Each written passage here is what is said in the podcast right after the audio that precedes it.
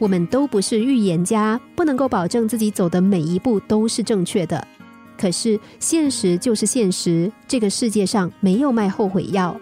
之前的那些时光，或许让我们终生难忘，或许我们为之前的一些行为懊恼不已。有些伤人心的语言，我们想要立刻收回，但所有的一切都已经成为既定的事实，我们无力挽回。一个年轻人跟妻子结婚六年了。或许是因为生活太平淡了，他发现自己无论怎么看妻子，也无法找到初恋时那种心跳的感觉。就在这个时候，一个女孩出现了，她是公司经理的女儿。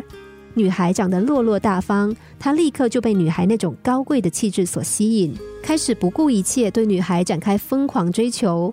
那时的他更是忘掉了家里结婚多年的妻子，他为了向女孩表现自己的决心。跟妻子离了婚，并且迅速从那个温馨的小家里面搬了出来。可是事情并没有按照年轻人的意愿发展，女孩并没有选择他，而是选择了一个比他更成熟、更有魅力、发展前景更广阔的公司老板。而这个年轻人得到的结果是众叛亲离，还失去了深爱自己的妻子。他非常后悔自己没有珍惜曾经朝夕相处的妻子。他想去重新找回自己曾经的幸福，只是他的前妻已经对他失望至极，再也不可能回到他的身边。他从此消沉起来，整天借酒买醉，日子过得十分凄惨。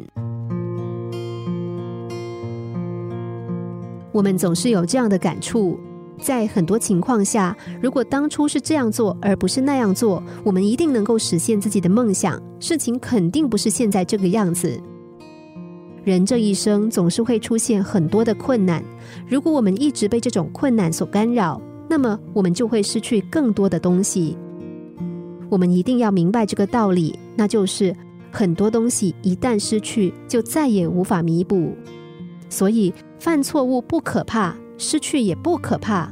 从失去的那一刻开始，我们要重新树立起新的目标，用行动去改变现状。去努力去拼，这样才是最正确的做法。心灵小故事，星期一至五晚上九点四十分首播，十一点四十分重播。重温 Podcast，上网 U F M 一零零三 t S G。